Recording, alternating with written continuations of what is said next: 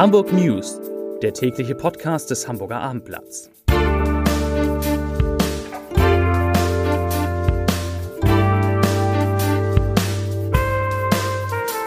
Moin, mein Name ist Lars Heider und heute war richtig was los in Hamburg. Es geht um den Rücktritt von HSV-Boss und Finanzvorstand Thomas Wüstefeld. Weitere Themen.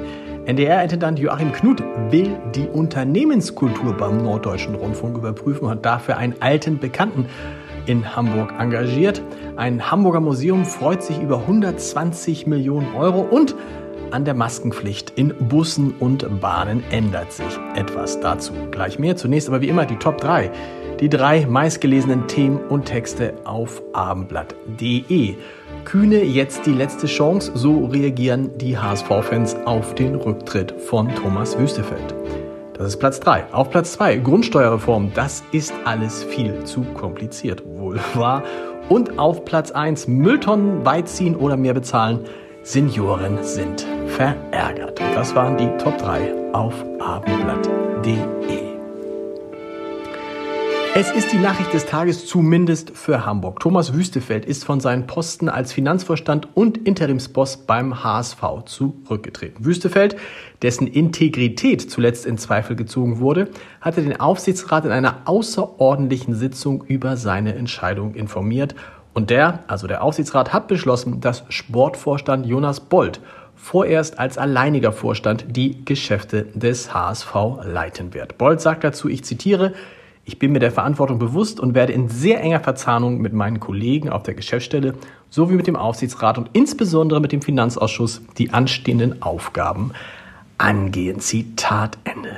Wüstefeld war intern und extern zuletzt immer stärker unter Druck geraten. Mehrere Millionen Forderungen gegen seine Firmen sowie die Zweifel an seinen akademischen Titeln als Doktor und Professor, über die das Hamburger Abendblatt in den vergangenen Wochen berichtet hatte, waren der jetzt verkündeten Entscheidung vorausgegangen. Und die, die wurde heute sogar von Hamburgs Finanzsenator Andreas Dressel kommentiert. Er hofft nämlich, dass der HSV nach dem Rücktritt Wüstefelds die Voraussetzungen schafft, um das Volksparkstadion für die EM 2024 herzurichten.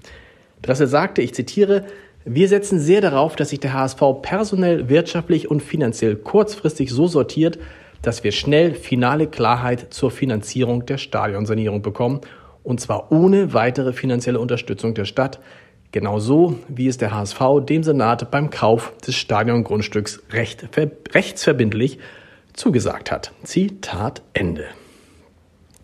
Am oder im und am Museum am Roten Baum Kulturen und Künste der Welt, kurz MARC, gab es heute große Freude, denn der Haushaltsausschuss des Bundestages hat heute Vormittag beschlossen, 61,5 Millionen Euro für eine umfangreiche Modernisierung des ehemaligen Völkerkundemuseums bereitzustellen.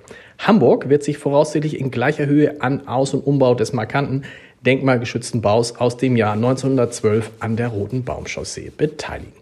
Das Gebäude soll nach heutigen technischen Anforderungen modernisiert werden und künftig barrierefrei erreichbar sein. Herzstück der Modernisierung ist die Neukonzeption der Dauerausstellung sowie eine Vergrößerung der Sonderausstellungsflächen. Thematischer Schwerpunkt des MARC ist die Auseinandersetzung mit der Zeit des Kolonialismus und dem Umgang mit Exponaten aus eben dieser Zeit.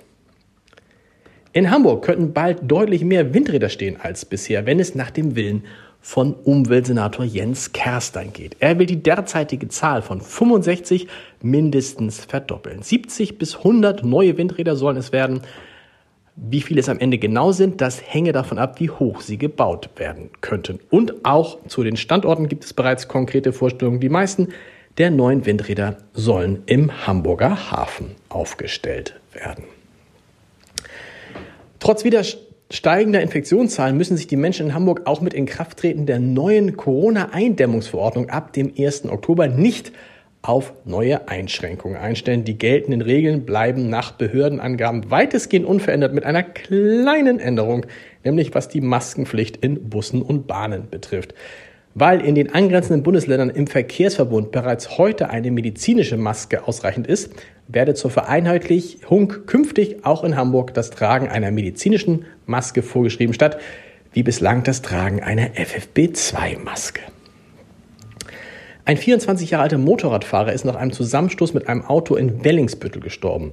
Er fuhr am Mittwochabend vermutlich mit stark überhöhter Geschwindigkeit in Richtung Bramfeld, als ein Volvo aus dem Klassenweg auf die Saseler Chaussee abbiegen wollte und seine Spur kreuzte. Eine erste Schätzung der Polizei ergab, dass der Motorradfahrer mit einer Geschwindigkeit von weit mehr als 100 kmh unterwegs war. Er krachte mit seiner Kawasaki trotz Vollbremsung in die Fahrerseite des Volvo und schob diesen über die Kreuzung. Trotz der Reanimationsversuche starb der 24-Jährige noch an der Unfallstelle.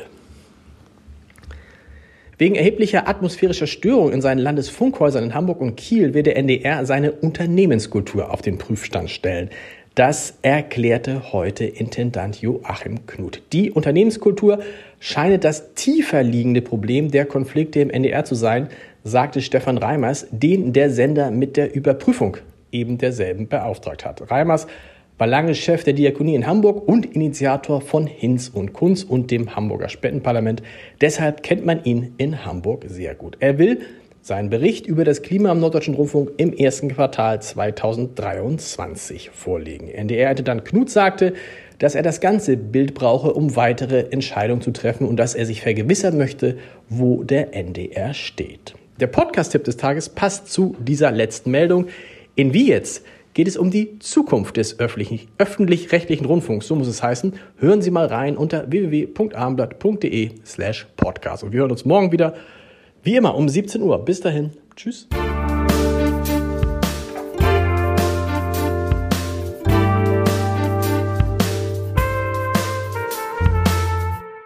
Weitere Podcasts vom Hamburger Abendblatt finden Sie auf abendblatt.de slash podcast.